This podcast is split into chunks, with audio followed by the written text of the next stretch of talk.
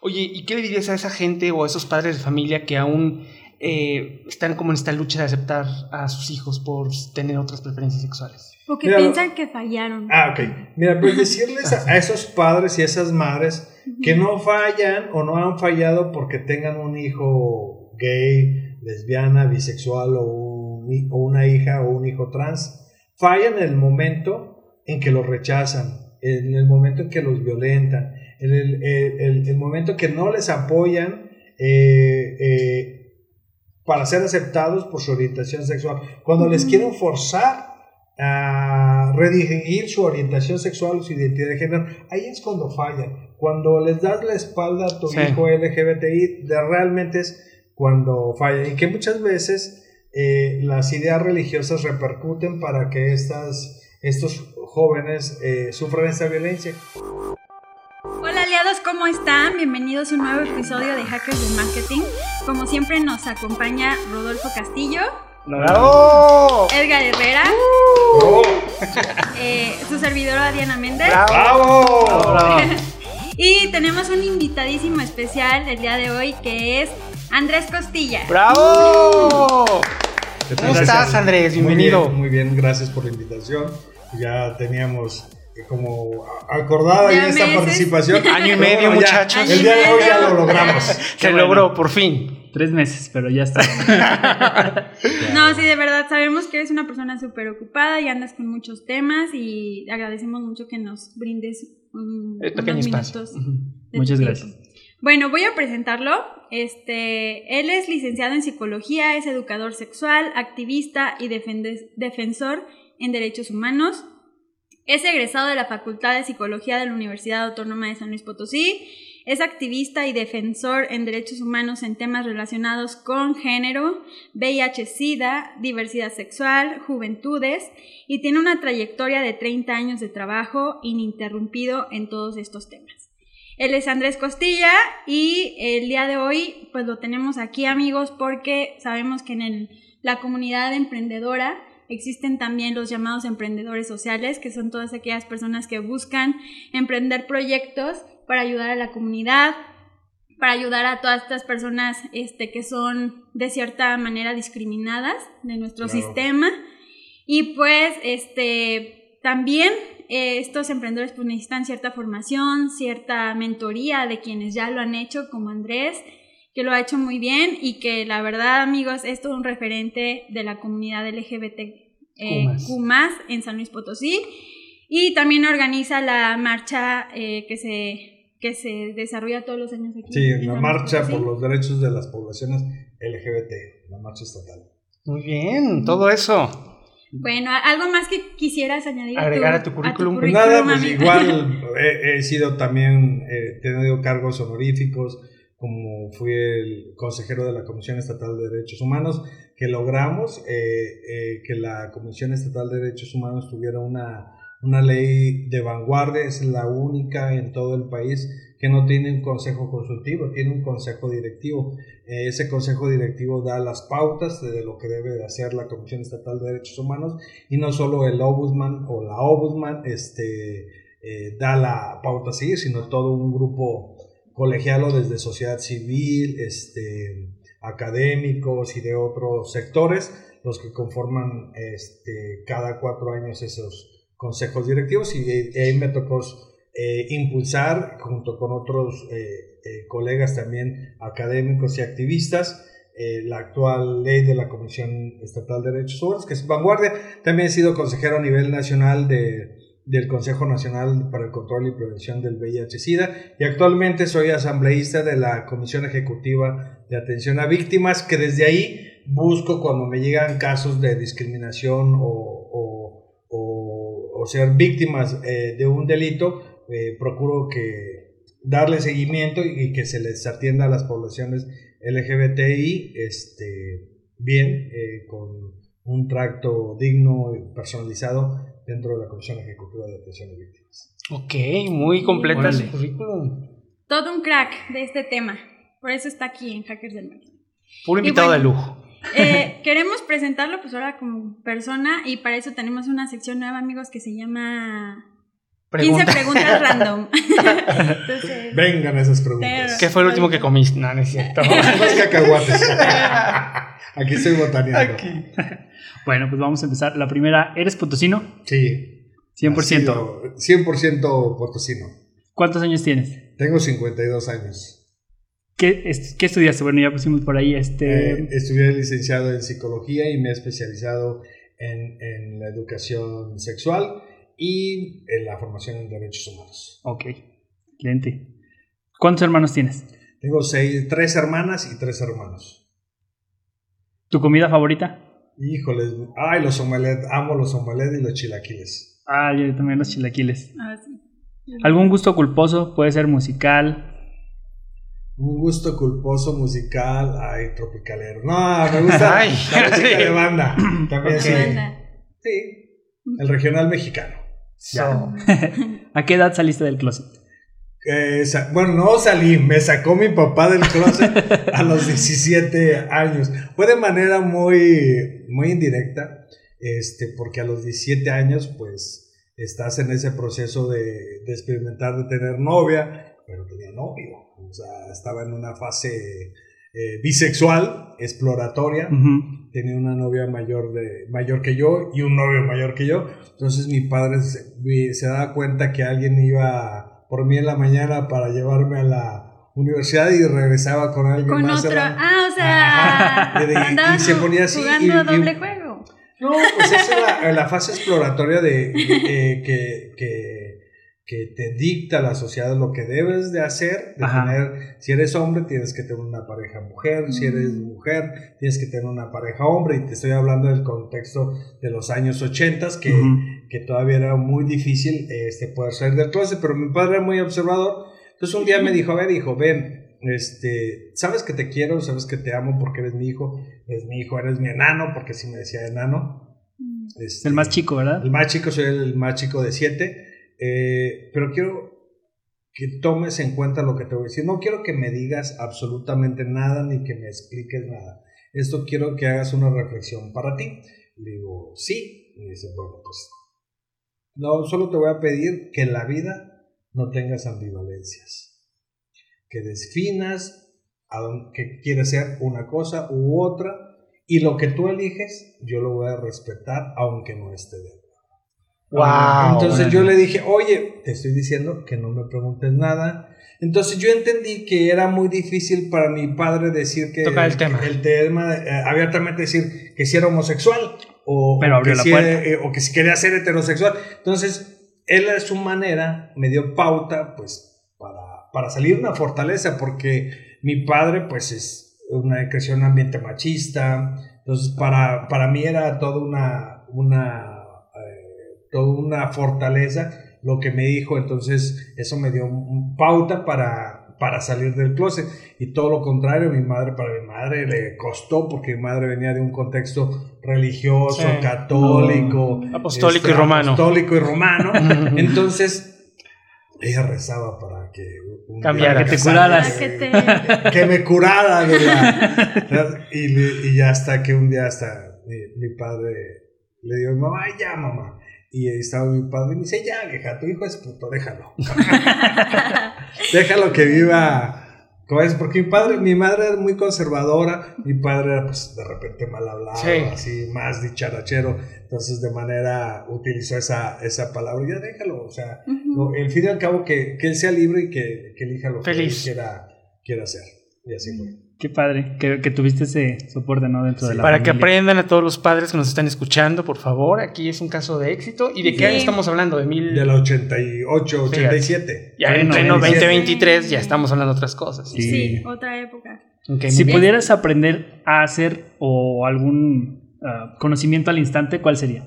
Ay, mi, mi profesión frustrada fue haber sido abogado. Abogado. Soy psicólogo, pero sí, me hubiera gustado ser abogado. Nunca es tarde, nunca es tarde. Está- Sí. ¿Cuál es la cosa más loca que has hecho en tu vida? Que se pueda contar. Que se pueda aire, contar. Por favor. La cosa Aunque no se pueda contar. loca que he hecho en, en mi vida. O Ay, un, un- arriesgada. un faje en la playa. Ah, En Puerto Vallarta. Pero bueno, ese no está. Ah. De día. Puerto Vallarta- Estaba toda la Sí. gente. Eh, ok. ¿Tienes alguna habilidad oculta que pocas personas conozcan? Habilidad Que quisieras oculta, mm. Me encantan las plantas. Las plantas. Los, a- lo- los árboles, sí, sí, soy amante de, Naturaleza. los árboles y la naturaleza. Órale. ¿Cuál es el, mes- el mejor consejo que has recibido? El, de mi padre. El de ser. El de ser tú mismo y de luchar por lo que quieres ser. Y de mi madre, fíjate, y mi madre ser perseverante a, a lograr los, los objetivos que quería hacer. Esos dos. ¿O ¿Quién te ha apoyado más en esta lucha de los derechos eh, LGBT? Miren, los derechos LGBT, yo tengo dos referentes históricos, dos personas que ya no están aquí, Juan Roberto Mondragón, que fue mi mejor amigo, que fue el gerente de la primera discoteca gay en, en- en- en San Luis Potosí, y Vicente Betancourt, que fue también un empresario que abrió el primer bar gay en los años, en el 86, el Barón Rojo, que fue el, el primer eh, bar abiertamente gay en Ajá. San Luis Potosí, y después se convirtió en la discoteca Shake.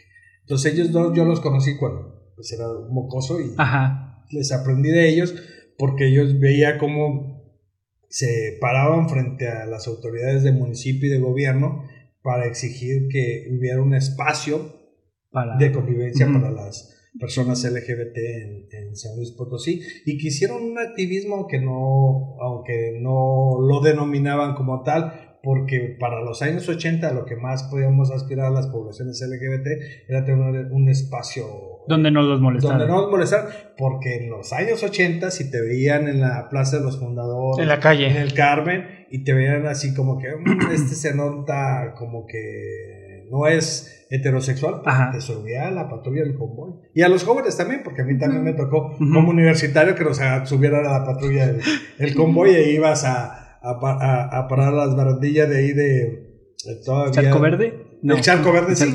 El charco verde ahí, ahí en Reforma y Hidalgo. Qué bien Ah, sabes, amigo. ¿no? ¿Nos quieres contar algo tú? Ah. No, sí, imagínate, mi padre me decía, ya cabrón, fue la última vez que te voy a sacar.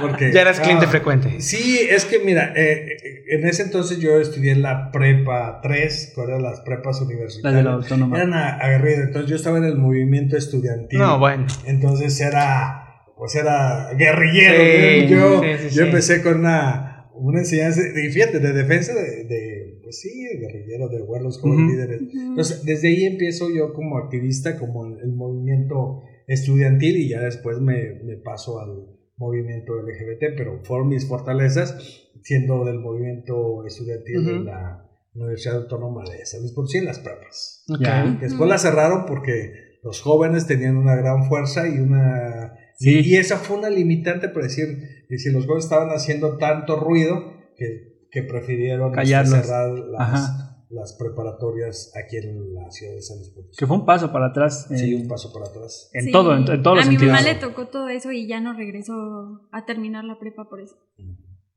Y bueno, o sea, él fue el responsable. Sí. Ah, No, era, era Déjale algo su- más. no, era, no era solamente eso. no. Aquí lo tengo es que, que- que en ese entonces el movimiento estudiantil tenía un peso muy, muy importante. Era un movimiento estudiantil contestatario, agarrido, ¿no? O sea, no ha vuelto todavía unas generaciones de, de tener ese movimiento tan, A esa fuerza. tan fuerte. Como que ahora ya es como un movimiento ya como más Digital. digital, exactamente. Todo el mundo se cree con el arma en la mano, que es el celular. Sí. Y bueno, de estas dos personas que te, que te inspiraron, que ya no están aquí, pero les dirías algo si los tuvieras enfrente. Ah, pues primero Juan Roberto, que fue mi mejor amigo, pues que, que le sigo queriendo, que le sigo amando, fue una persona que, que, me, que, que de verdad fue, este, hasta como mi, ¿cómo decirte? ¿Mentor? Mentor y además, este, cuando de pronto yo dejé de, de trabajar un tiempo, me decía, vente, a- me apoyó, o sea, Ajá. la verdad me, me apoyó también eh, Vicente, entonces la verdad agradecidos, la palabra es decirles agradecido con la vida por haberles conocido. So, ¿Tu libro favorito? Mi libro favorito, La Odisea.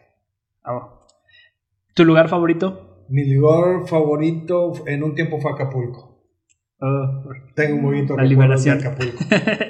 acuérdate. Acapulco, María Bonita. Acapulco. María Bonita, sí. Oye, sí. Besos a la doña. Oye, ¿y luego? y por último, ¿hablas otro idioma? Eh, un poco de inglés. De inglés. Muy bien. Because this one. Can't drinking water. No, lo elemental. Para el ligue se tiene que tener. Hi, nice to meet you. Sí, Sí. lo básico. Eso. Muy bien, muy bien. No, pues gracias por estar aquí. Y esto- No, gracias a ustedes por Fue toda la entrevista, gracias. No, no es cierto. ¿Quién empieza? Ahora tú me Voy vas a a dar hacer. un churrito. Pásale. aquí. Ah, Que tenemos alta producción, amigo. Y bueno, ¿y por qué decidiste estudiar psicología? ¿Por qué decidí estudiar psicología? Porque me, desde chico me apasionaba como estudiar el comportamiento humano. Yo viví en una, una familia de, de numerosa, además de, de, de mi, mi papá y mi madre, eh, vivía, en un tiempo vivió mi prima, mi abuela materna, mi abuela paterna, y pues obvio que había discusiones, Sí. había este, Problemas, y problemas temas. porque en ese entonces eh, el- la, la cuestión machista, por decir, mi madre estudió como edu- para educadora y, y mi padre nunca la dejó trabajar, o sea, el hombre tenía que ser el proveedor de la, De la casa. Entonces mi madre por ahí se, se frustraba y había eh, peleas. Y yo decía, pues yo tengo que Pelearme Me- también. Ajá, no, entender por qué el comportamiento, por qué las personas Sí. eh, de pronto tenían ciertos Comportamientos. comportamientos y, y, y de pronto también en- entendí, lo, lo entendí mucho en la secundaria que ya les comenté hace rato o antes de iniciar, que yo en, alguna vez en, en, en, en ese entonces, en los ochentas, se utilizaban los chismógrafos, que era escribir lo que pensabas y lo que querías y contestabas como un cuestionario en, una, Sí, en en una una libreta. libreta De un compañero. de un compañero y yo, lo, yo dije, lo voy a hacer de manera anónima. Anónima. Y yo dije, ah, me gustaba tal un, un, un compañero. ¿Quién era? Era una- un, un amigo, no lo que... No, decir. Resulta que alguien se entera y no, después empezó a, a- A el bullying sí. de eh, puto, joto, Sí, tal, sí, tal, sí. tal. Y fue una, para mí, y fue casi a media de segundo año, entonces para mí fue, fue este como un, una, un, ¿Punta de lanza o como un.? no una época tan agradable, agradable pero no Ah. agradable, una agridulce en mi etapa de la secundaria, fue centro de la preparatoria y dije, no, tengo que, y entro en, imagínate, en guerrillero pues tenía que Prepararte. empezar a defender, entonces ahí entras, te, te meten closetas para, para no ser discriminado por, por, tu, por tu orientación sexual y, y en, una, en, en un movimiento estudiantil pues el más chingón, el más cabrón, o sea que sobresale. Sí, claro. Oye, y hablando de esta, como esta coraza o este caparazón que te creaste, ¿llegaste a tener novia por compromiso, es decir, para taparle el ojo al macho? Fíjate que, que, que yo experimentaba porque sí te deseaba tener novia y, y tuve tres, cuatro, no, no recuerdo, sí tuve muchas novias. De adolescente tuve, tuve varias, varias novias, estaba en la, la universidad, pero ya después dije, no, o sea, ¿por qué No es lo voy mío. a- no es lo mío? O sea, a lo mejor no era lo predominante, digamos, porque me podía sentir cómodo, me podía sentir de manera grata con, tiene una novia, pero al final el plus, ese plus, esa... Vacío cuando, emocional. cuando, cuando tuve mi primer novia dije, no, pues de, de aquí soy. Entonces dije, sí, Es lo soy, mío. soy gay, entonces tengo que... Pero siempre, siempre te, lo supiste o tenías dudas. Fíjate que yo desde niño sabía que algo Ajá. pasaba, de- Ujú. no sé, los 6, 7 años, yo me acuerdo cuando, cuando tenía 7 años, eh, en ese entonces había practicantes para maestros y había un maestro que iba tales días a la semana y yo decía, algo me llamaba la atención de mi maestro, sentía Ujú. bonito Verlo. verlo, pero no lo asocias a otra cosa, Sí, simplemente niños. bonito Ajá. por- Ajá. porque fuera a darnos clase eh, ese día y ya después ya en la ya en la adolescencia pues ya empiezas a tener una eh, eh, experiencias juegos lúdicos eh, con un amigo y ahí te das cuenta que algo, algo pasa Que era ahí. Sí y que muchas veces no hablan nombres ¿por qué? porque eh, muchas veces los juegos exploratorios en la, en la adolescencia hay muchos hombres heterosexuales que los que los tienen esos juegos exploratorios o homoeróticos, pero que no definen su orientación sexual y que después hacen una, una vida heterosexual. Y así, así me tocó con uno de, de mis amigos, que él llevó su vida heterosexual, pero por ahí tuvimos nuestros juegos. Sí, de parte de descubrirte y, y buscar y, Sí. y ver de dónde es uno. ¿no? Claro. Y bueno, ¿y cómo fue crecer? eh, ma- bueno, cuando tú saliste del closet más o menos... En los 80, empecé En a los salir en los 80s. 80. Fue paulatino, Ajá. porque no puedes salir otro. por todo. Empecé a, Ujú. que el que me diera mi, mi padre saber que sabía, pues yo en mi casa nunca les dije, oye, yo soy gay. Simplemente fui yo. Yo me salí de mi casa a los 17 años. Fui el primero en, en- bueno, se salió mi hermana, se casó y luego después ¿Pero fue por gusto o porque...? se casó mi hermano. No, porque Ah. yo dije, yo quiero ser gay y, y vi en un contexto, dije, no, se me hace que yo tengo que, que salir y me probé el reto de, de salirme de mi casa. Me acuerdo que me dijo mi papá cuando me salí de casa, me dice, bueno, si regresas al mes, te vas a sujetar. A lo que yo ok. diga. Mis reglas, ajá. Si tú decides quedarte, te vas a eh, solventar tus gastos tú mismo, no, no te voy a apoyar. Y entonces en ese entonces, pues, fíjate curioso, yo bien listo. Eh, Ujú. cuando tenía 16 años, le dije a mi padre que quería estudiar inglés. Pues entonces, ese entonces llegaba Interlingua. Y lo que yo me metí a estudiar fue belleza. En ¿A Interlingua. poco? No, en Interlingua había una academia de belleza, de peluquería. De, de belleza en inglés. Y luego, además, que enfrente de mi casa, de, de- de mis padres, había un viejito peluquero que Ujú. ya no cortaba el cabello. Entonces, Ah. entre nuestros amigos juga- nos íbamos ahí con el señor y agarramos las máquinas y nos cortábamos El cabello. Pero a ver, ¿sí te gustaba o fue Sí, porque...? no, pero yo también dije, un emprendimiento social Ya. para poder solventar. Fíjate Ujú. cómo desde ahí. vida ha sido desde el emprendimiento. Y Ajá. dije, esto me puede, me puede este, Sacar adelante. sacar adelante. Y con eso pagué mi carrera, con eso viví y con eso me pude desenvolver. O sea, ya lo cortabas profesionalmente el lo cabello. sí, después ya me puse profesionalmente. Eso fue lo único que me apoyó mi, pa- mi padre. Cuando me decidí salir de, de- Ajá, de la de casa. la casa, me dijo, bueno, te voy a apoyar en esto, pero tienes que... Salir tú adelante. y puse, puse en salón. Entonces era, Ah. era un contexto en que la gran mayoría de los salones de belleza eran liderados por hombres gay afeminados. Sí. Ajá. Entonces les causaba eh, eh, como conflicto decir, es que es puto, no es. Sí. Y Porque no tienes Porque mi apariencia ajá, era distinta. Yo soy barbón desde... Tenía bigotes de los 15 años y era una... De los Ujú. 15 años primero me hacían el bullying por... Me decían el abuelo. Ajá. Porque yo tenía ya bigote eh, a los 15 años, a los 14 años ya me empezaba a salir bigote.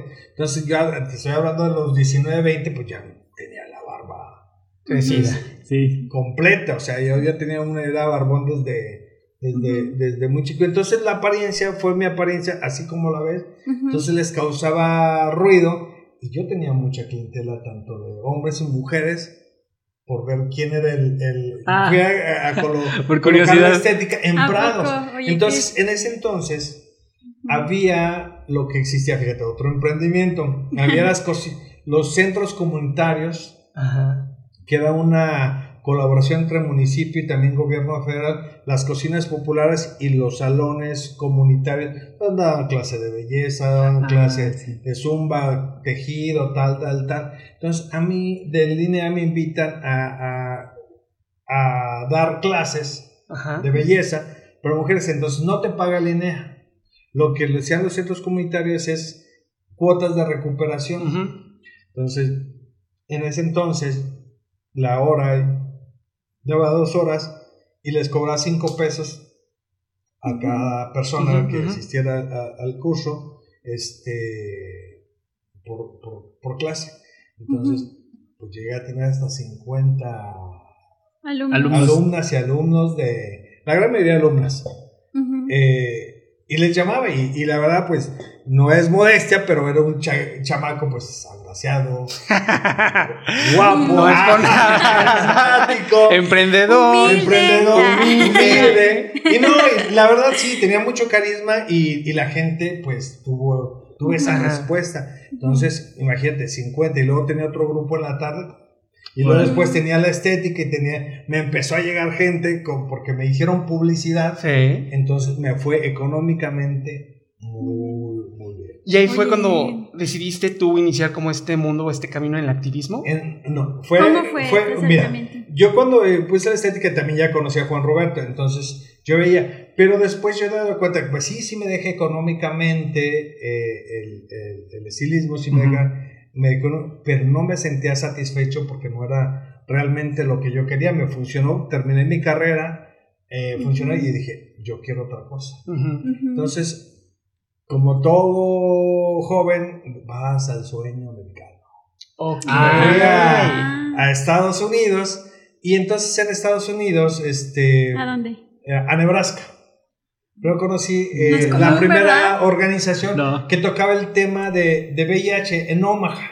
Ajá. Entonces me llamó la atención y luego después en, en otro, en, en otro, en otro, y, y tenía para eso ya empezaba a tener uno de mis mejores amigos, estaba en Estados Unidos Mm. y, y también me fui para allá y entonces empezaba, empecé con la cortadera de cabello allá de móvil y me fue También. Muy bien. muy bien. Pero entonces yo ya vi, empecé a ver el activismo que Ajá. había el, el tema de VIH. Entonces regreso y me faltaba hacer mi servicio social de psicología. Ya había terminado la, La carrera. ¿Cuántos años Entonces- estuviste ya?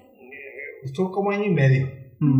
Entonces regreso, ya tuve un capital para regresar a ahorrar y dije, ¿sabes qué? No quiero ya decidirme y quiero dedicarme a, otra cosa. Dije, quiero desarrollarme como psicólogo. Pues entro a, a hacer el, el, el, el servicio social y entonces entro a lo que era el, el programa, se llamaba Centro Estatal de Información sobre SIDA. Entonces ahí eh, conocí y ahí estaba una de mis mejores amigas ya, ya trabajando, ella ya de psicóloga trabajando.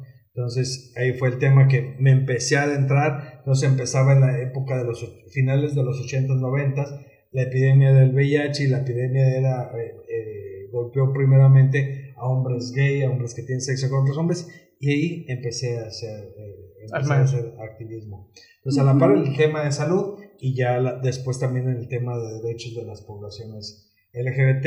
Entonces, primero entré a trabajar a una organización civil que se llama Asociación Potosina para Enfermos de SIDA. Pero ahí, ¿qué, qué en ¿Les esa- dabas terapia? No, a en esa, en ese me invitaron a, a esa organización a coordinar un grupo de autoapoyo para personas con VIH. Mm. Entonces, en ese entonces ellos tenían el, su misión era el buen morir. ¿Por qué? Porque no había Cura. No había cura, no había tratamientos, no había el acceso a tratamiento como lo hay ahora. Entonces, a lo que aspiraban muchas personas que no tenían seguridad social, IMSS o ISSSTE, pues a un buen morir. Entonces yo decía, ¿por qué decirles un buen morir y no un buen vivir?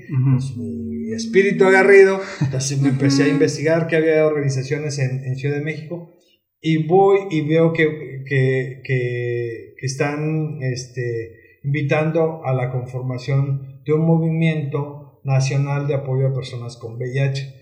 Pues ahí voy. Y dije, yo voy. Y voy a Ciudad de México y empiezo, veo que hay mujeres, hay hombres, no, no Hay de solamente todo. hay de todo. Entonces se conforma el Frente Nacional de Personas Afectadas por VIH y lo que se buscaba era el acceso a, A los medicamentos. Entonces ahí logré- logramos, en ese movimiento logramos el, el- el acceso universal. Y ahí tuve grandes, conocí grandes, grandes amigas, conocí a, a una amiga de Monterrey que ella se dio cuenta que vivía con VIH porque cuando se muere su esposo y ella se queda viuda y embarazada. Ok. Entonces su hija, eh, eh, su hija este, nace con, con VIH. Positivo. Y entonces yo recuerdo cuando buscamos y le decíamos a las niñas de, de, de cómo se tomara sus medicamentos, unas cápsulas para una bebé de 3, 4 años. Era nacida. complicada. Y esa niña, fíjate, eh, creció, muere a los 28 años, pero tuvo una hija libre de VIH. Se casó, este, y después tuvo una de de VIH y le deja, pues le deja, mi amiga está triste porque se muere su hija, pero le deja a, a- A su nieta. A su. Entonces son cosas, historias muy padres, la verdad que en el movimiento de, de VIH, que la verdad me dejaron muchísimas experiencias, Claro. ya conocí, en ese entonces también había, en- eh, eh, cuando era joven, había los famosos becas para que te entrenaras como activista. Había, fui becado durante 3, 4 años, fue con lo que viví, porque te formaban como activista y ciertos temas, me fui a Colombia a, a tomar un diplomado sobre, sobre género, eh, eh, salud, salud reproductiva, y ahí estuve en Bogotá, Colombia, eh, con una organización que se llamaba Profamilia, que impulsaba en ese entonces, era, promovía la vasectomía. Y entonces, entonces, todo ese tiempo fui becario de... De, esta organización. no de esta organización, de otra.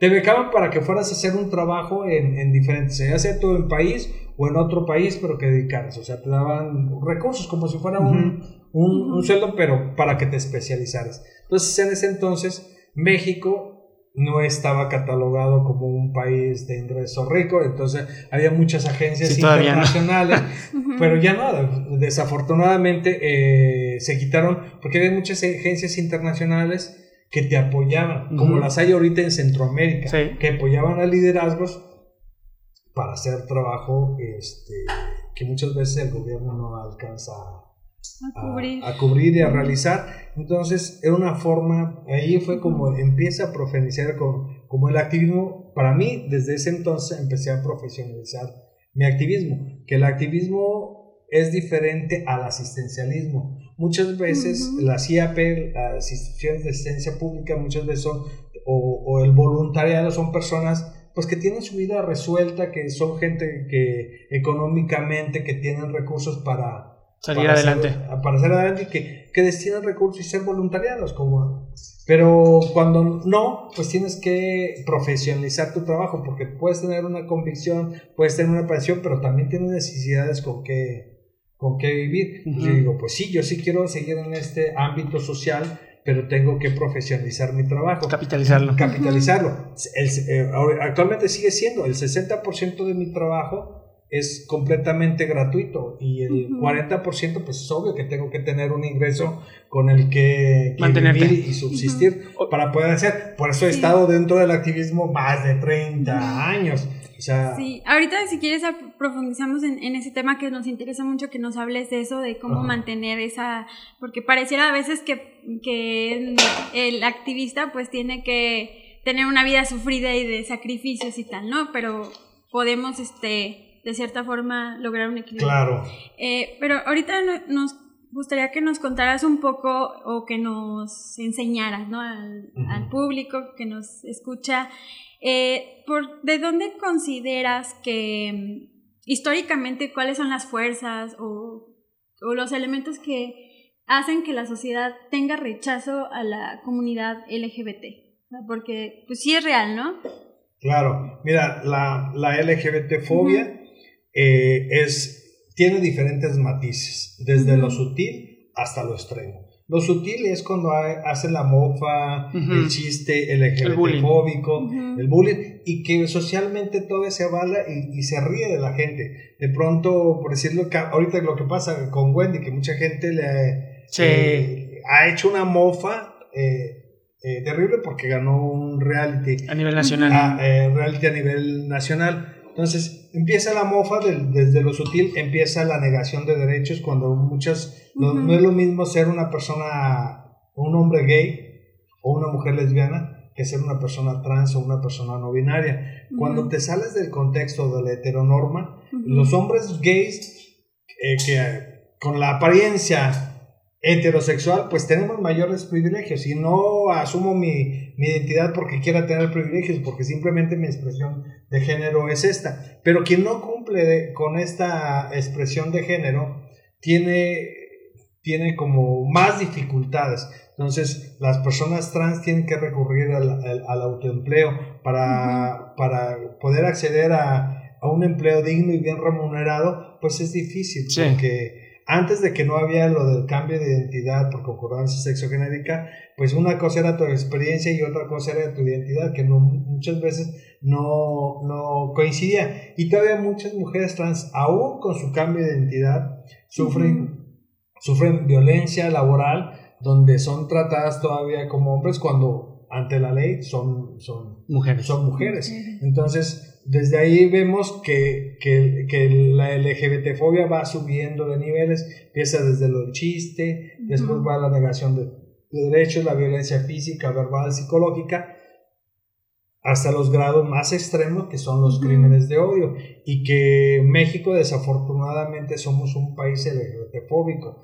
Eh, México ocupa el segundo lugar a nivel mundial, a, nivel Latinoamérica o a nivel continente americano con más crímenes de odio. El primero es, es, es Brasil, el segundo es México y, y casi el 50% de esos crímenes de odio son hacia personas, hacia mujeres también. ¿Qué, qué, qué es lo que vemos? Que hay un machismo eh, sumado. sumado a esto porque así como están los feminicidios, están los transfeminicidios, y que muchas veces las mujeres trans, cuando asumen, eh, renuncian a un rol masculino y asumen un rol femenino, son castigadas, violentadas y, privadas de, su vida. Entonces, cuando te sales de la heteronorma, pues ahí está la, la, la, la violencia física y en, los crímenes de Entonces ahí vamos, desde que puede ser desde algo muy sutil hasta un, algo más catastrófico. Oye, ¿y qué le dirías a esa gente o a esos padres de familia que aún eh, están como en esta lucha de aceptar a sus hijos por tener otras preferencias sexuales? O que piensan que fallaron. Ah, ok. Mira, pues decirles a, esos padres y a esas madres que no fallan o no han fallado porque tengan un hijo gay, lesbiana, bisexual o, o una hija o un hijo trans. Fallan en el momento en que lo rechazan, en el momento en que los violentan, en el, el, el, momento que no les apoyan eh, eh, para ser aceptados por su orientación sexual, cuando les quieren forzar a redirigir su orientación sexual o su identidad de género, ahí es cuando fallan. Cuando les das la espalda a tu hijo LGBTI, de, realmente es cuando fallan. Y que muchas veces eh, las ideas religiosas repercuten para que estas, estos jóvenes eh, sufren esta violencia y que estadísticamente y estado probado que las personas, los jóvenes LGBT que, que viven en, eh, en contextos eh, de violencia en el hogar, en, en, contextos de violencia escolar, muchas veces son más susceptibles a padecer trastornos como depresión, depresión ansiedad. y que muchas veces eh, se, se, son orillados al suicidio. Y, que, y, que esta es una realidad en, en, el mundo, que los jóvenes al, al, al, no poder asumir o al no poder este, enfrentar esa LGBTfobia en la familia, llégale a la escuela. Entonces, pues es mucho. Imagínate que si, si, un, si un, un niño que sufre bullying en la escuela, sufre bullying en, la, casa. o sea, ¿qué herramientas puede tener para, para, para vivir adelante? ¿Dónde va a quedar su autoestima, su seguridad? Su identidad. Es obvio que, muchas veces recurren como última salida al, suicidio. Y como psicólogo, ¿qué tan importante es el apoyo de la familia? El, apoyo es fundamental. La seguridad para tu salud emocional tienes que tener la seguridad del entorno. El núcleo familiar es un pilar muy importante para tener una seguridad como persona. No solo como persona LGBT, como persona en general. Si tú sientes el apoyo y el respaldo de tu familia, vas a poder desarrollar más habilidades para enfrentar las dificultades que, que están allá afuera de tu casa, en la escuela, en el trabajo, en, en, en la sociedad. Entonces, es un, un, un, pilar. un pilar fundamental la, el, el, el, el, que estén apoyando. Desde, desde, casa. Pues ya le escucharon, padres de familia, el psicólogo, ¿qué más quieren? ¿No? Ajá. Más bien ahorrense el psicólogo y... y escúchenos, no, no es cierto. y que fíjate que desafortunadamente eh, miren, una de las cuestiones, la salud mental es, un, es uno de los ejes principales que, que, se debe desarrollar. Está muy subestimado el, el tema de la salud mental. Si tú te atiendes y eres una persona eh, mentalmente saludable. saludable y emocionalmente saludable, no vas a somatizar en otras enfermedades, porque muchas enfermedades son somatizadas por el, el nivel de estrés, ansiedad, los, los ataques eh, al corazón, las agruras, todo muchas migrañas. cosas, las migrañas, pues son, son parte de que hay una falla por ahí en la, en la salud mental y que es importante que, que tengamos generaciones, eh, personas que gocen de una buena salud mental. Ok. Oye, ¿y cuál ha sido tu peor y mejor momento en la carrera o en la lucha en- Por los derechos. por los derechos? ¿Cuál ha sido mi mejor momento cuando lo... Bueno, hay muchos momentos, muy buenos momentos. Te puedo decir cuando en el, el momento del activismo en, en el tema de salud, cuando logramos el, el acceso universal eh, al tratamiento para todas las personas con VIH en México, porque muchas personas con VIH murieron a la espera Sí. de poder acceder a un tratamiento cuando las gentes, si no tenías una seguridad social como ISSSTE, la gente no tenía derecho a, a poder recibir una atención antirretrovirales para atender el, el- el VIH. Entonces muchísima gente se murió con las ganas de, de esperar. Ahora se sabe que si una persona se atiende de manera oportuna, puede vivir muchísimos años y además si una persona con, con VIH es adherente a su tratamiento, eh, como un efecto secundario no transmite el VIH ni a su pareja, pueden tener hijos, hijas y libres de, de VIH, tiene muchos beneficios, pero el estigma y discriminación todavía está cabrón. En una segunda etapa ya en, en- en, eh, del, del movimiento LGBT, eh, que fueron momentos, pues el, el matrimonio igualitario. Y al día siguiente logramos que el gobernador emitiera un- una, una adecuación al reglamento de la ley del registro civil. Con ello, las personas trans ahora ya pueden hacer su cambio de identidad por un trámite eh, simple y administrativo.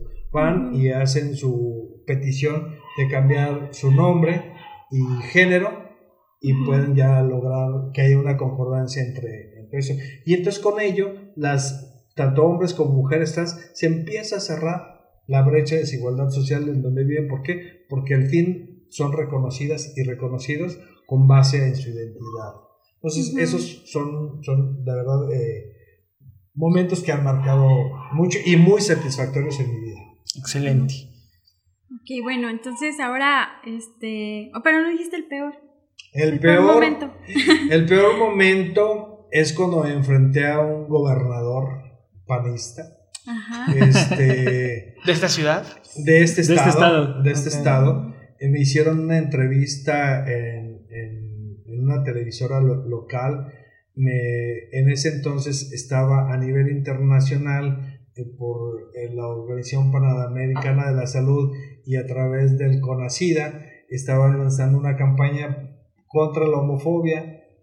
Entonces se llamaba Sport Radiofónico La Cena y, y en ese entonces el ex gobernador panista en 2006 Nombres. Marcelo, 2006, Marcelo. Marcelo de los. Santos este, se oponía a esta campaña radiofónica y, y decía que, que eso no se iba a fomentar la homosexualidad en San Francisco. A ver, y entonces me preguntan que qué opinión tenía de, de las Lo que había expresiones dicho. que había dicho el gobernador. Y yo dije... yo Vaya dije- dije, el gobernador puede tener su opinión personal, válida y respetable, Totalmente. pero como funcionario público tiene que acatar y tiene que atender a todas las poblaciones, porque las poblaciones LGBT también pagamos impuestos. Exacto. Así es. Pues Soma. en la noche el día siguiente, los vidrios rotos de, de la organización, mis cuatro llantas ponchadas, y a la par también se, se daba esta, esta campaña en, Guan- en Querétaro y otro colega fue brutalmente asesinado. No. Entonces para mí fue uf, ponerme en una, como que Ujú. me, me dio un bajón Sí, sí. emocional fuerte, porque primero dije, o sea, son, son cosas... Palabras si mayores. fue- no sé si fue coincidencia o qué pasó, pero los vidrios rotos de la revisión y los, las cuatro llantas De tu auto. ujú. eh, ponchadas, o sea, pinchadas con una navaja. Sí, con navaja. Con una navaja, o sea, y dije, ay, cabrón, o sea... Esto va en serio. Y sí, y en ese entonces, eh, fíjate, nosotros logramos como organización, en el año 2000, logramos un convenio con gobierno que también hicimos un proyecto autogestivo, nos apoyó para impulsar un centro comunitario eh, para hombres gay y hombres que tienen sexo con otros hombres, este, en gobierno, con el gobierno de Fernando Silva Nieto, duramos un proyecto que duró cuatro años. Llega el PAN y nos retiran los recursos porque dije, aquí no vamos a apoyar a, la- a a- a los los homosexuales, a los no va a promover.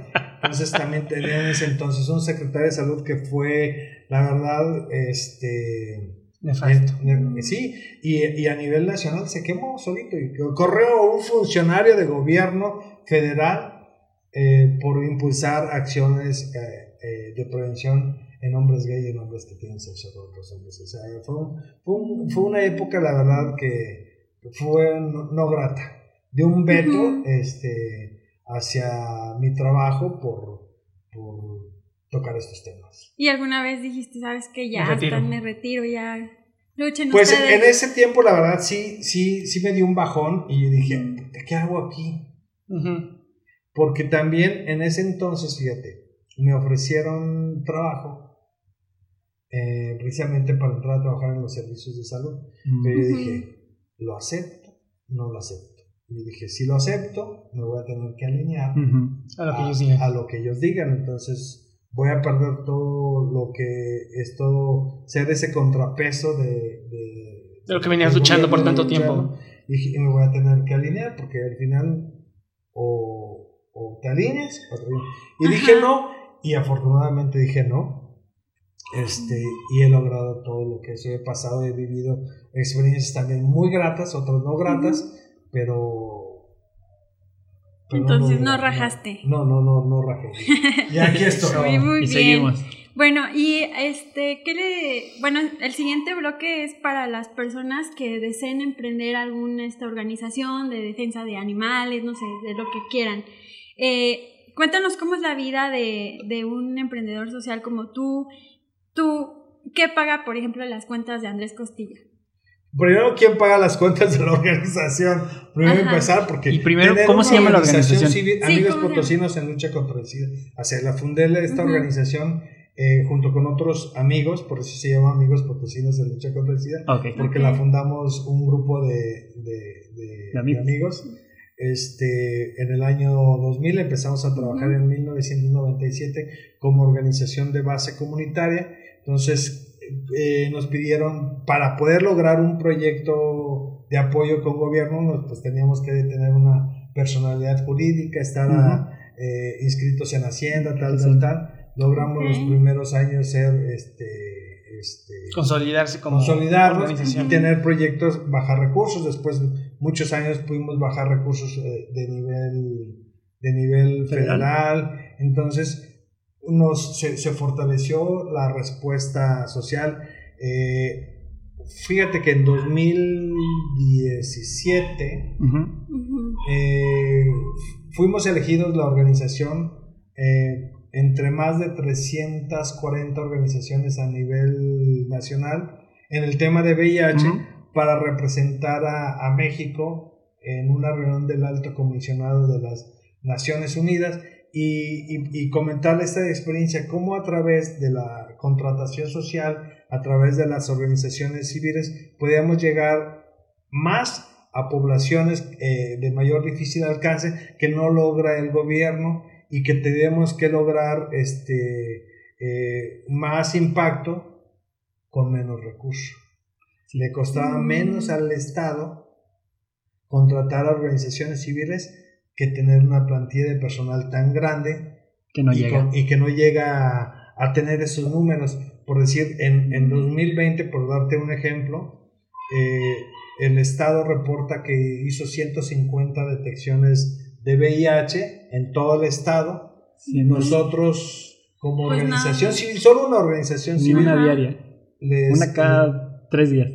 Les, les, este, no recuerdo si fueron 48 o, o 58, no, ahorita no recuerdo, pero les hicimos casi el 30% de las detecciones que hace el Estado.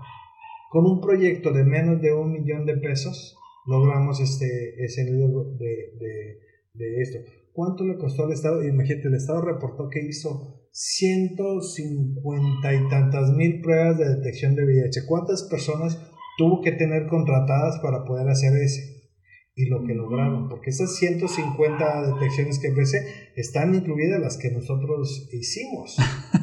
Entonces, es lo que yo siempre he dicho, el, el Estado, por decir, los servicios de salud tiene siete jurisdicciones. Ujú. Y en cada jurisdicción tienen una coordinación de VIH. Y en cada municipio tienen que tener a- a- un, un responsable en eso. Entonces, es muy grande el, el costo Y la magnitud del del- trabajo. del trabajo cuando las organizaciones podemos hacer eso y lograr a esas poblaciones de mayor difícil alcance que, que lo que hace el gobierno. Nosotros, por decir, los horarios que tenemos, por eso les digo que es de tarde, nosotros tenemos horarios de 6 de la tarde, le damos atención a 10, 11 de la noche y, y muchas veces hasta hacemos pruebas más tarde Ujú. en horarios donde, donde ya no es laboral, donde la gente puede acercarse con nosotros, tanto para recibir orientación eh, sobre salud sexual o, o- o pruebas de detección, a cuando lo haces en un, en un sistema de gobierno que es un horario de 8.30 A a tres. 3 de la tarde. Sí, a esa hora Y, y de puede. lunes a viernes. Sí. Ah. Entonces ahí, en esta reunión, México presentaba como... Y Brasil, porque México y Brasil eran ejemplos a nivel mundial de esta contratación social. Desafortunadamente después se pierde en 2019 y que debería de retomarse eh, nuevamente en nuestra próxima, en estos próximos gobiernos, porque desde la sociedad civil hacemos un, un trabajo que puede ser igualmente de valioso Ujú. y efectivo que lo que hacen las instituciones y a más bajo costo. ¿Y a qué crees que se deba? ¿Pasión? ¿Que están solamente en eso? Y a lo mejor los empleados de gobierno los usan para otras cosas aparte de lo que... Mira, fíjate que, que a veces el, el, el, el horario del gobierno te- hay dos cosas. Uno puede ser que hay funcionarios de verdad que, que son muy comprometidos, porque lo- los hay dentro de- del sistema de salud. Hay personas muy comprometidas, pero hay otro que tiene una carga que se llama el burnout, que tiene una carga de trabajo y que, el- que muchas veces las personas dicen, ya es excesivo y que pierden el, el- el- como El interés, la chispa. interés y la Ujú. chispa. Ujú. Y desde sociedad civil, pues cuando entras a sociedad civil es porque tienes un, un- no vas porque vas a ganar dinero, Sí, sino porque un vas con un- el, el gran, el gran, la mayor parte es porque tienes un compromiso social y porque tienes un, un- ese sentido al- altruista que tienes y, y- y eso no, no se pierde. Entonces, cuando tienes esa convicción en cualquier tema, no solo en, en ambiental, este, de los que tienes que tener ese, ese, Pasión. esa pasión por hacer. Yo si tú me dices, ¿qué hago? Hasta en este momento me apasiona mi trabajo, porque es parte de mi trabajo. Y me gusta y disfruto lo, lo, lo que hago. Si tú quieres entrar en, en un- en algún tema, tienes que disfrutar lo que Sí. haces. Apasionarte. Sí. Tener metas claras a dónde de llegar, claro. Y también tienes que generar condiciones, porque si te vas a dedicar al 100%, tienes que tener condiciones también con que, que- que- Conocimientos, Hacerlo sostenible, habilidades. ¿no? hacerlo sostenible. Sí. En este caso, eh, mucho tiempo a través de, de, de los proyectos que tuvimos con gobierno o con la iniciativa privada, es así como yo me pude mantener durante todos estos años en el activismo y seguir vigente. Ujú. O sea, primero, va- te voy a hacer dos, dos, dos, dos pasos muy importantes. Antes de que llegara Calderón al poder, que, que Calderón nos, nos puso en el grupo de los G20, de los 20 países Ujú. más ricos del mundo, error garrafal, garrafal, lo que hizo Calderón, porque al colocarnos como de los países más ricos del mundo, México ya no era sujeto de apoyos de agencias internacionales, sino México tendría que apoyar, Ahora hay que apoyar. apoyar a Ah. esas a- agencias internacionales para tocar temas. Entonces Mm. Calderón dijo, no, voy a ponerme con el macheco, ya sabes cómo son. Entonces, es- y eso fue un, un retroceso porque cuando había, a mí me tocó antes de Calderón ser, ser becario de, de- para hacer el, el- el- el- trabajo. Y luego después, pues ya fue esa parte. Después fue todos esos proyectos eh, sociales que desde Fox hasta Peña se lograron hacer y que Ujú. después se pierden cuando, cuando, cuando llega 4T. La 4T, Ujú. que, que, fíjate que son una de las cosas que de verdad yo te puedo decir, y hacerle Ajá. crítica, porque hay que ser Sí, crítica. claro. Claro. Cuando se pierde estos recursos, ¿por qué? Porque se pierde mucho el, el, el, el trabajo y que mucho trabajo no es que, imagínate, no se va a hacer la prueba una persona por sí sola. Le vas a dar el dinero para que se haga la prueba por sí sola. No, hay, hay muchas áreas, muchos temas que se requiere la participación social y las organizaciones civiles somos pieza clave para lograr cambios, tanto a nivel estructural que, le, que logremos que el gobierno ponga esa, como a nivel, a nivel social.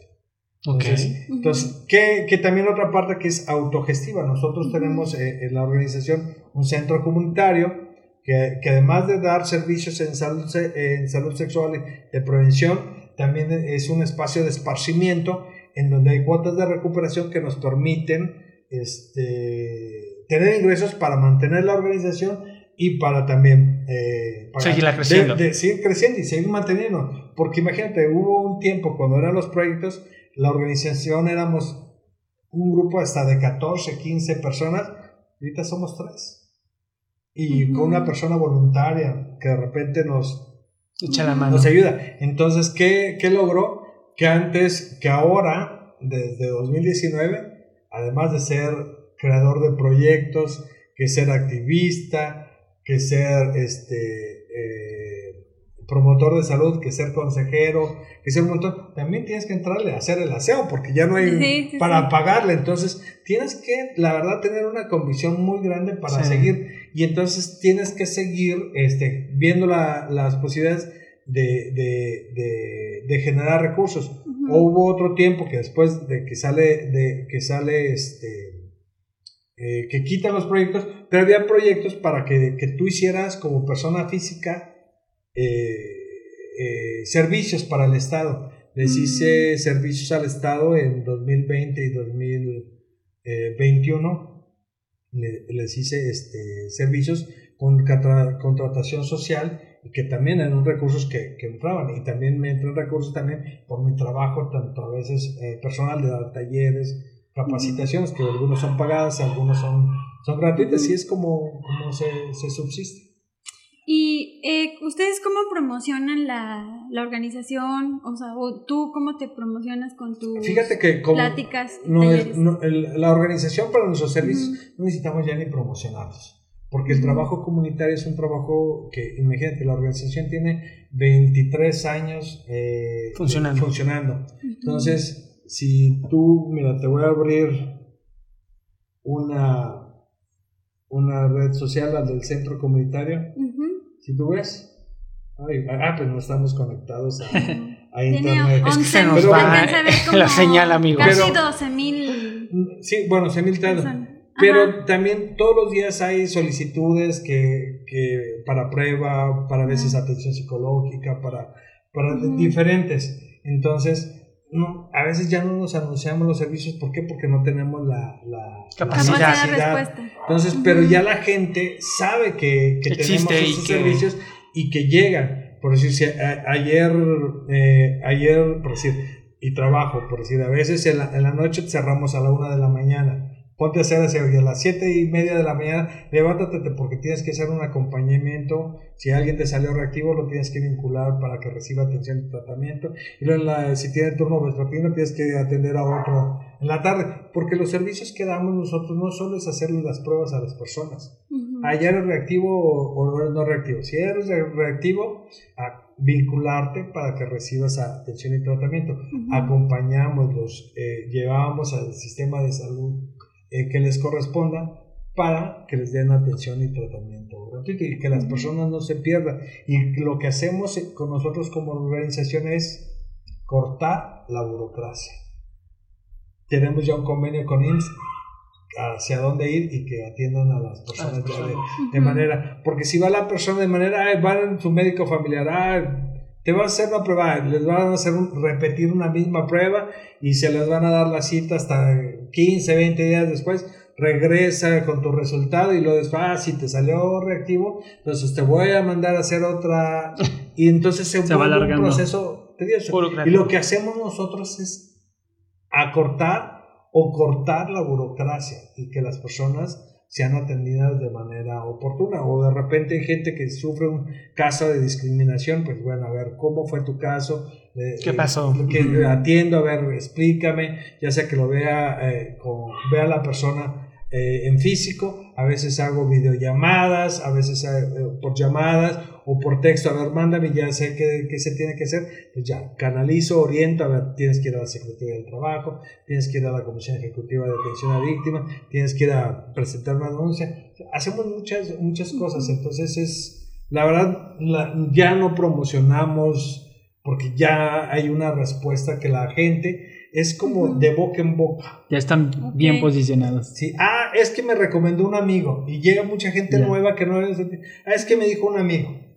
Entonces, esa es la, ya cuando tienes una, Una reputación. una reputación, ya, tu trabajo es así. Y de repente también llegan, por si ahora voy a, a Matehuala el próximo 15 a hablar sobre el tema de salud mental y, y- y- y Ujú. el tema de suicidio este, en, en- parece, y también me referenció otra persona, oye, me manda tal persona contigo, tal, tal, oye, nos puedes apoyar, y así es, es, a Órale. veces ya no, ya Muy no- orgánico. Sí, ya, ya no necesita uno ni Anunciarse. promocionarse, no, ya, Oye, Andrés, y hablando de promociones y, y publicidad, ¿conoces eh, el Pink Marketing? Pink Marketing, ¿No lo conoces? no, no lo conozco, A son ver, ustedes. compañeros, por son favor. ustedes, no, sí, Sí. son ustedes, No, no, no. El pink marketing Sí, es también. una. Ah, ¿Qué hacen? Eh, es una. O sea, el marketing es, digamos, es el arte o de vender. ok, O de. Entonces, el pink marketing está enfocado a la comunidad LGBT. ah, ok, Ajá. Entonces, to- son todas estas ah, productos, Estrategias. mm, estrategias para posicionar y vender productos y marcas hacia la comunidad. ah, ok, Pueden ser productos específicos O servicios. o servicios, Ajá. O, pero digo, pueden ser específicos para la comunidad o pueden ser generales que luego este, también se adaptan, ¿no? Y de esto, pues también existe lo que le llaman el pink washing, que son Ajá. estas empresas que se ponen la bandera, Y que Solo en junio. No Y que no, exactamente. ni contratan, ni. o sea, solo. Sí, son dos cosas Solo diferentes. imagen. Una, em- emprendimientos o empresas que son socialmente responsables y otras que son que solo usan la bandera. La imagen bandera. para Ajá. subirse al tren del mame. Ah, Sí, que mucha gente dice que es el caso actual de la Casa de los Famosos, que por eso ganó este personaje para sumar esta Ajá. comunidad y para que eh, trajéramos a la gente que está en internet a la televisión otra vez. ¿Tú qué opinas de todas estas empresas que se encuentran? Mira, yo tengo muchas eh, cosas que, que no me gustan de lo que a veces hace Televisa.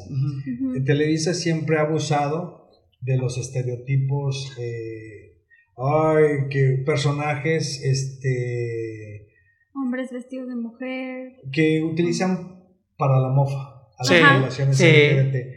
Eh, Que qué bueno que haya, que, que se vea una mujer trans en el, en el Que se visibilice. que se visibilice, pero que no sea utilizada para hacer mofa O dinero. o dinero.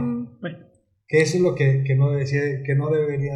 O sea, que qué bonito que, que, que una mujer trans haya ganado. Hay otras también televisoras que tienen una mujer trans. Hay en otro reality que es Survivor, que, que, Ah. que está Ah. otra mujer trans. Hay mujeres lesbianas en, en la competencia.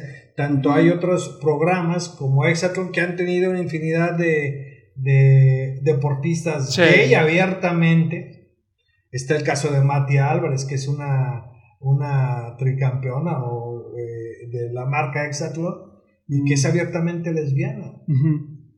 O sea, son diferentes formas de incorporar a las poblaciones LGBT que también las utilizan como marketing, sí, pero van no utilizados como, como mofa. Ya. Ujú. De hecho, te- hay un caso que te queríamos platicar de, de bueno, muchas empresas, eh, algunos lo hacen bien, otros mal, pero al- algunas eh, lo- han querido hacerlo, hacer, acercar a la comunidad para que los, los consuma, porque al fin y al cabo también son un nicho de mercado. Claro. Y, por ejemplo, platicábamos hace unos días con una chica que vino aquí a, a platicar sobre los protocolos con las comunidades LGBT. Y este y dec- decíamos, comentábamos un caso de, Sí, era, me amigo. parece, es que estoy, estoy recordándolo. Ajá. Creo que era, era de una, una cerveza. cerveza. Lo que no recuerdo es era Bud Light y fue en Estados Unidos. Entonces eh, pusieron a la foto de una mujer trans eh, en, en la lata. Y pues como que Bud Light tiene un, Un mercado. un mercado como conservador o, o mayor, ¿no? Que son los baby boomers. los- Ujú. de- eh, y entonces la gente dejó de comprar la lata. O sea, dejó de, consumir la cerveza, de hecho hasta las acciones este, Bajaron. bajaron. Bajaron. Ujú.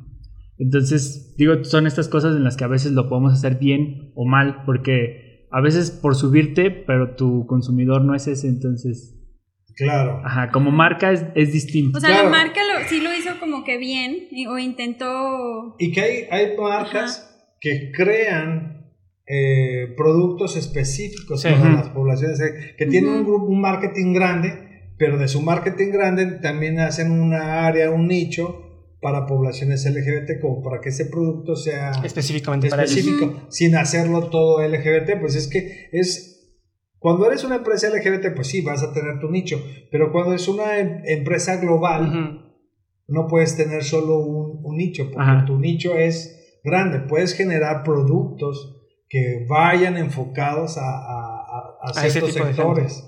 Como los productos light, como los productos ba- bajos en, en, En grasa. grasa, o- libres Ah, de igualmente, igualmente también pueden ser para, para poblaciones LGBT, para otros sectores de, de- de la población a los cuales quieren llegar. Pues para eso es el, eh, el, el- el marketing. Que tienes que generar cuestiones según a la población a la que tú quieras quieras Llegarle. Oye, ¿Y, ajá. ustedes cómo lo sienten? O sea, tú, en personal, o que escuches, cuando alguna marca hace ese tipo de productos o esas adecuaciones, ¿sí te identificas o muchas veces no le dan?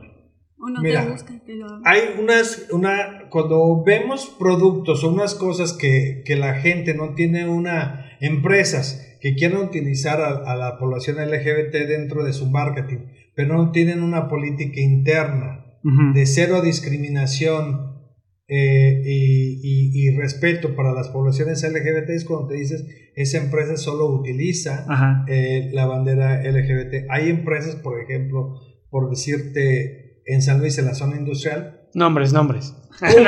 Cummins. Ajá. Cummins, tiene una empresa, un- una contrata a poblaciones LGBT, pero tiene toda una política interna de cero discriminación, que da las condiciones para que una mujer trans no sea violentada, y Bulleada. dentro de su espacio. No nada más es es, es, es como, "Ay, te vamos a invitar. Como Vienes para afuera. Cuando hacen una, para inclusión laboral para personas con discapacidad.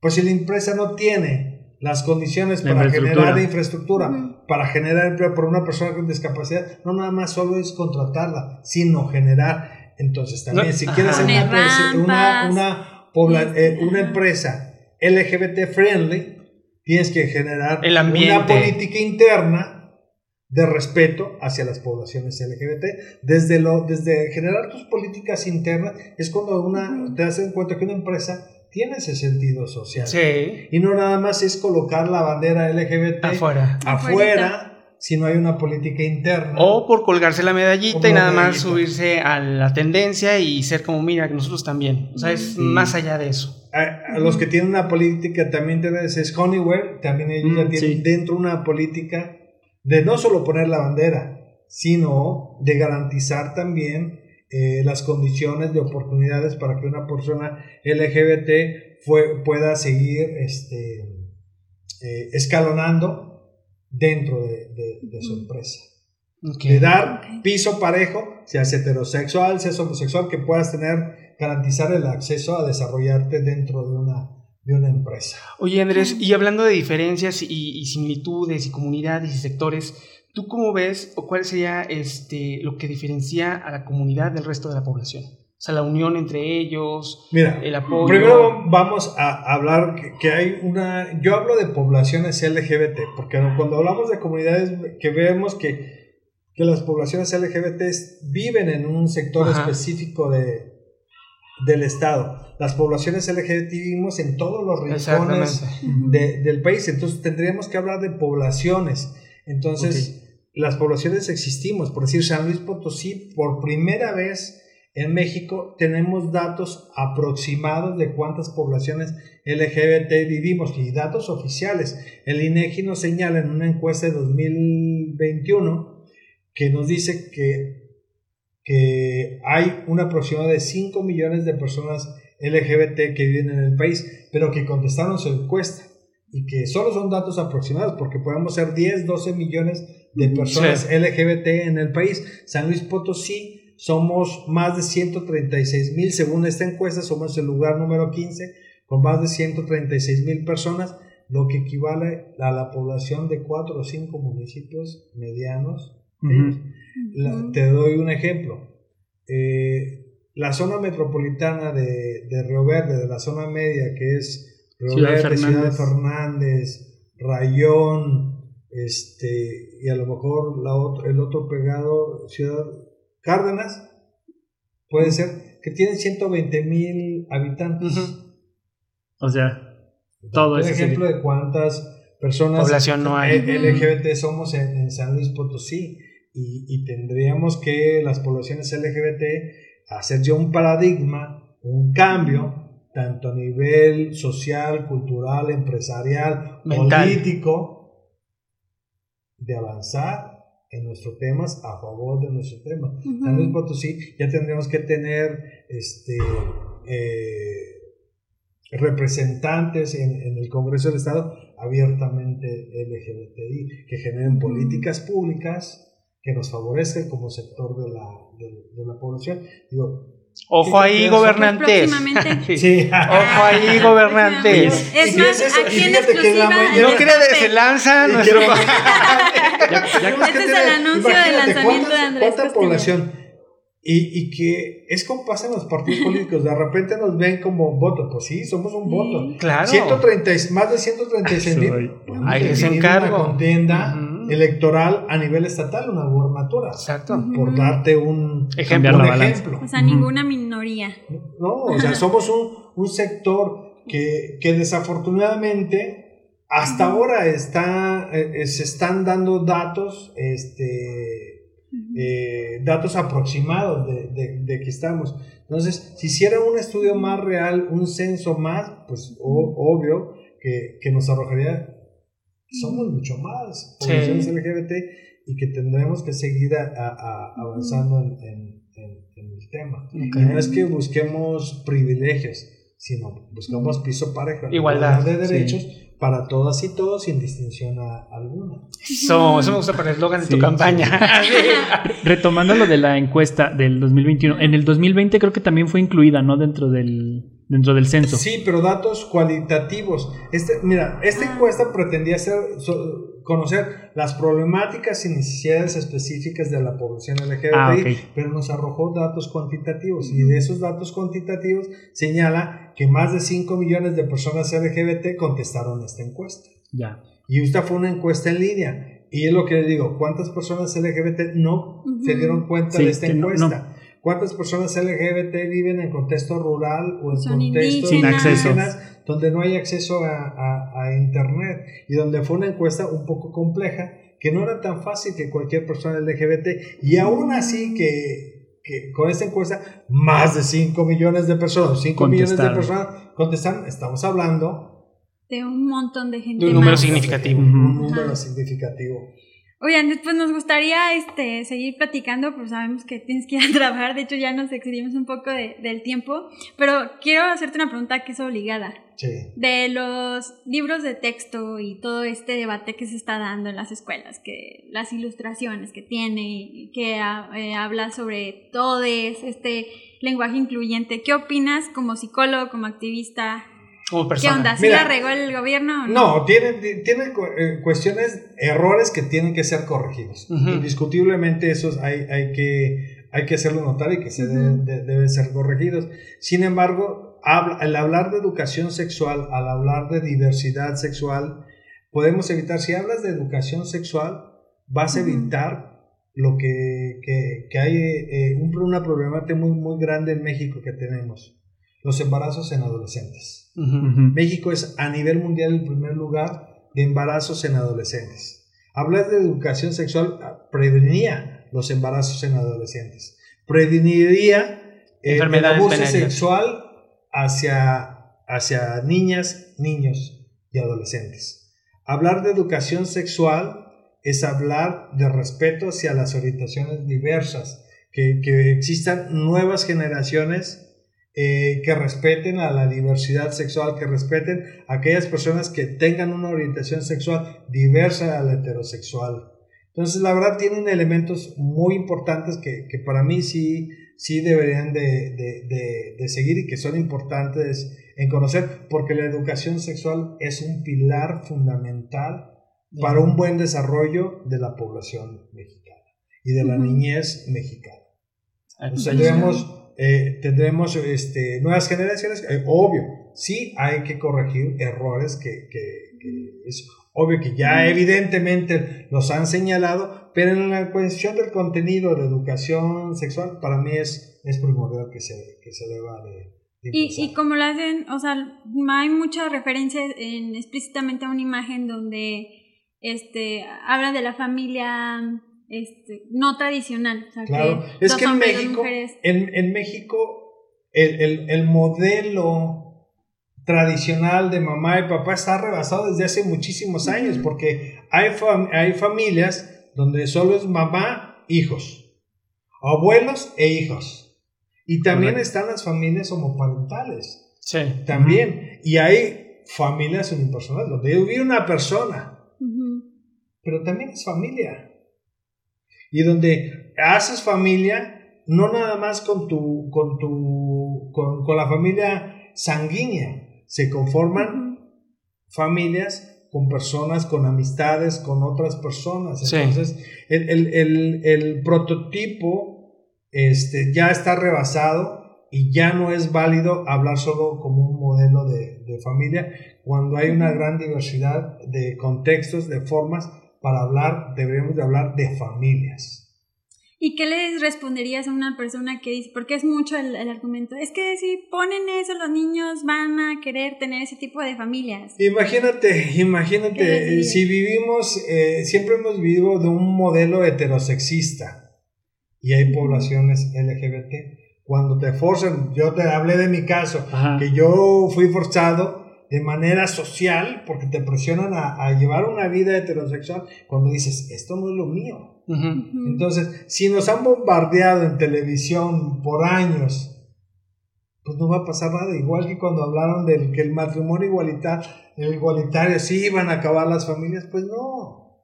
Los divorcios de, de miles de familias han pasado no porque el matrimonio igualitario Existiera. eh, existiera, simplemente porque ¿para qué conformar una familia cuando no hay, imagínate, dejar a niños y niñas viviendo en contextos de violencia? Es peor. Es mejor que conformen una familia Feliz. separada, donde el papá ve a sus hijos e hijas, donde la mamá también los ve y den entornos saludables y no forzar a un modelo único de familia. Y un modelo único de familia no existe ya nada más en México. Eh, hay datos estadísticos del INEGI donde todos los modelos que hay de familia. Entonces, es como vivir en la época arcaica de cavernícola, decir, querer hablar de un solo modelo de familia cuando hay una gran diversidad eh, de, de- de modelos de familia y tendríamos que hablar de familias, no de, un, de familia solo conformada de mamá y papá. Vamos a hablar de familias. Hay muchos modelos de, de familia y tendríamos que, que generar también al hablar de diversidad sexual es, es, es temas que, que las niñas y los niños no, no tienen el problema eh, para hablar del tema de diversidad sexual. Los prejuicios los tienen los, padres y los, los prejuicios, los padres heredan a sus hijos estos Etiquetas, prejuicios. sí, sí. Es como, yo les pongo un ejemplo. Si yo voy con mi hija o hijo, dos, cuatro, cinco años, y pasa alguien y le grito de manera despectiva a una persona en situación de calle, a una persona con discapacidad, a una persona LGBT, y hago una alusión peyorativa e insultiva hacia que insulta a esa persona, ¿qué va a pasar al día siguiente cuando yo, el niño o la niña vaya sola? Lo va a hacer. Lo va a hacer. es cuando heredamos todos esa serie de, de prejuicios. Entonces, lo que tenemos que requerir es generar eh, nuevas, vaya la redundancia, nuevas generaciones con un criterio más, más amplio y, y- y negar hablar de, de- de educación sexual porque ese es, eh, los tabú. grupos conservadores siguen eh, queriendo frenar la educación sexual en México. Vamos a seguir teniendo eh, una problemática de salud pública de ser embarazos en adolescentes. Vamos a seguir teniendo eh, niñas y niños abusados sexualmente. Pues si hay niñas y niños que conocen su cuerpo y decir, ¿sabes qué? Eso no está eso- bien. eso no está bien, van a denunciar a esos niños, oye, está pasando esto. Pero muchas veces cuando no se les habla de educación sexual, las niñas y los niños saben que lo Está que mal. está pasando es incorrecto. Perfecto. ¿Es algo más que agregar, compañeros? Pues nada, tú algo, proyectos, No, pues, invitación, en qué te No. podemos ayudar. No, pero primero ¿Cómo te podemos encontrar? Este, este- este espacio, la verdad. Ajá. Fue una plática muy grata. eh, es como hacer una plática entre amigos y es la forma en que podemos transmitir información que pueda servir a quien vea este podcast y ojalá que el contenido que, que se genera este día a día pueda ser de utilidad para, para alguna persona. Muchísimas Vale, gracias, Andrés. Muchas Gracias. Andrés. Oye, y antes de terminar, ¿dónde te podemos encontrar? ¿En dónde te podemos Pues, seguir? En redes sociales estoy en Facebook, estoy como Andrés Costilla. Eh, también en, en Twitter estoy como Andrés Costilla, pero eh, tiene Andrés y algunos números más que no me logro. Pero yo creo que googlean Andrés Costilla y van a encontrar en Twitter, en Instagram y en, y en ¿Y tu Facebook. ¿Y organización? en Es- OnlyFans ah, cómo también estás? en Amigos Potosí. En OnlyFans, no. OnlyFans. Ahí está el billete, amigo. Sí, ¿verdad? Con eso financiamos la, Todo lo la demás. lucha. Andrés, pues una vez más, muchísimas gracias. Este es tu espacio. Cuando gustes venir, bienvenido. Gracias. Vale, Gracias. Gracias. Esto fue. Hackers en Marketing. Nos vemos en el próximo episodio. Bye, aliados. Bye. Bye. Pueden saber más de nosotros y escuchar todos nuestros episodios en parabellum.marketing diagonal podcast. No olvides suscribirte en Spotify, Apple Podcast, Google Podcast o iHeartRadio y dejarnos un review en alguna de estas plataformas. Nos veremos el próximo martes y el siguiente y el siguiente hasta el fin de los tiempos. Una producción de Parabellum Marketing.